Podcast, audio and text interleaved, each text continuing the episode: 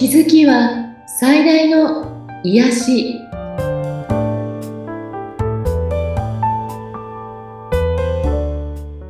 皆さんこんにちは。アトラクションカウンセラーの広田ゆかりです。アシスタントの菅千奈美です。ゆかりさんよろしくお願いいたします。よろしくお願いします。今回のお話のテーマは何でしょうか？はい。あのお久しぶりに感謝についてお話ししようと思うんですね。はい。感謝の、まあ、題名は感謝の魔法ですね。感謝の魔法。うん。で、えっ、ー、と、私が学んでいる、えー、種の法則ではね、感謝の芸術という題がついてるんですね。はい。うん、芸術なんだ、みたいな。ねなんか感謝と芸術ってちょっと結びつかないような感じもしちゃうけど、ねまあ、あのー、そこはものすごく深い内容があって、うん、15分で語れるようなものではないんですが、はい。まあ、感謝、前に紹介したマジックというね、うん、やってみた方もいると、聞いてくださってる方でいるみたいなんですけど、はい。つなみさんってやってみたんでした？やってなかったかもしれないです。そうなんですね。うん。まあ、あのー、そのマジックは感謝の魔法というような表現をしていて、うんうん、要するに、あの、世の中で名を出しているとか偉人と言われる人たちはみんなこの感謝の魔法を使っているんだよとか、はい。本当に周り見渡してみても、本当に幸せな人ってめっちゃ感謝している人なんだよねっていうのは、うん、これをよく見ると本当だって思うと思うんですね。で、もしあなたが不満や落ち込みとかくよくよとかつまらないとかってもし感じているとしたら、これって感謝が足りないんだなっていうところに、まずは気づくといいかなと思うんですね。はい。うん。その、反省したような。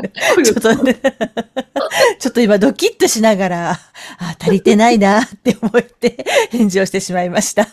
これ生きてる限り本当にそうだと思う。私も、もちろんこういうお話させていただくから、こういう、ね、うん、10年前にこのマジックやった時の衝撃の時からは、感謝というのが深まったと思うんですね。はい。思うんだけれども、え、でも、なんかこう自分の生活の中でなんでこれこうなのかななんていう不満までいかないけど、うん、例えば不足とか、はい、なんでかなというイメ、なんかこう、そういう気持ちになるものについて考えたときに、ちゃっと気づかされるの。感謝が足りてないな、私っていうふうにね。うんあ、なんか、こう考えちゃってるな、とか、はい。心配しちゃってる私とかね。うん。いろんなことに気づくので、もう、あの、これってやっぱりこう、感謝のスイッチをやっぱ入れていくというのを、はい。やっているんですね。うん。で皆さん、その、当たり前と思っていると、これね、不平不満が出てくるんですね。はい。そして、当たり前だと思って感謝していないことはいずれ奪われるんです。うん、怖いですよね。うん、常に当たり前ではない日常で、いろんな健康だとか、うん、人間関係、例えば自分の愛する人と一緒の時間とか、自分のね、まあ、経済すべてが当たり前じゃないよっていう、うん、自分に今、あの、与えられた楽しさ、嬉しさ、幸せと思って感謝していると、この感謝の波動がまた宇宙とつながって、はい、それがやってくるというような仕組みになってるんですね。うん、でもさっきね、ちなみさんとお話ししたら、その感謝をいろいろしようと思ってるけど、どんな気持ちになるんでしたっけ？なんかあの、ちょっと白々しいっていうか嘘っぽい感じになるんじゃないかっていうふうになる時もあります。そうね、内容が、なんかそう感じることも、はい。うん。と思うんですね。で、これは、あの、特別なとことに感謝しようとか、このことに感謝しなきゃみたいなことではなくて、うん、そして皆さんから結構いや、感謝するようにしているとか、うん、いうのを聞くと、例えばどんなことに感謝してますかって聞くと、何かいいことがあった時に感謝してるのね。なるほど。はい。あった時はみんな感謝できるんだよね。うん、うん、うん、うん。もう、そうじゃなくて、当たり前だと思っているこの日常にまず感謝していくっていうことが、やってみるといいことなんですね。うん、で、えっ、ー、と、まあ、夜寝る前にコーヒー瞑想っていう自分の今日したいいことを感謝し、うん、自分がやった良いことについて自分を褒める。あとは誰かがしたいいことについて考えて、そして素晴らしいなって褒めるというような、これもすごく大事な時間なんですけど、感謝はおすすめは朝私はやってみるといいんじゃないかなと思うんですね。はい。朝起きた瞬間に私は、あの、今日も朝、こんな風に目覚められてすっごく嬉しいって、今日もピカピカの一日が始まったって、今日もハッピーな一日がスタートしたみたいな気持ちを、えっ、ー、と、と前は意識的にやってたけど、今はやっぱり標準装備でそういう気持ちになるんですね。で、まあ、皆さんのこう、ワークとしては、やっぱり朝のスタートの5分から10分に、この5分でも10分でもいいので、感謝をする。はい。それは特別なことじゃなくて、まあ、平和にね、うん。ごく日常の平和な朝を迎えられたとか、今日も、あの、美味しい食事があるなとか、お茶が美味しいなとか、あの、自分のね、体がこう、すごく健康で動くなとか、うん、例えば、み、パッと蛇口ひねったら水が出ることも、朝、パッとシャワーを浴びたりできることも、外に出てったら車という乗り物があることも、実はすべては当たり前ではなくて、ね、あの、あなたに与えられた、すごく嬉しいこと、幸せなことなんですね。はいうん、その日常があるということについて、まず感謝したり、はい、または、えっ、ー、と、うんと、現在でも、その、今はそれはその現在のことですよね。うん、過去の、パッと浮かんでくる、あの、親にこんなことしてもらったなとか、はい。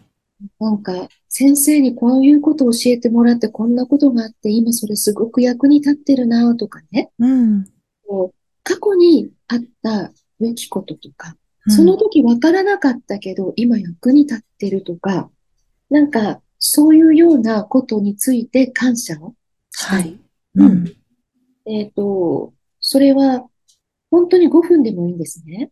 うん。もう助けてくれた人に、今日も感謝の気持ちを送るっていうような、それをやるだけで、うん、だんだん、それが日常的にできると、自分自身の気持ち、あと自分の、その、それでスタートした一日がどんなものかっていうのが、はい。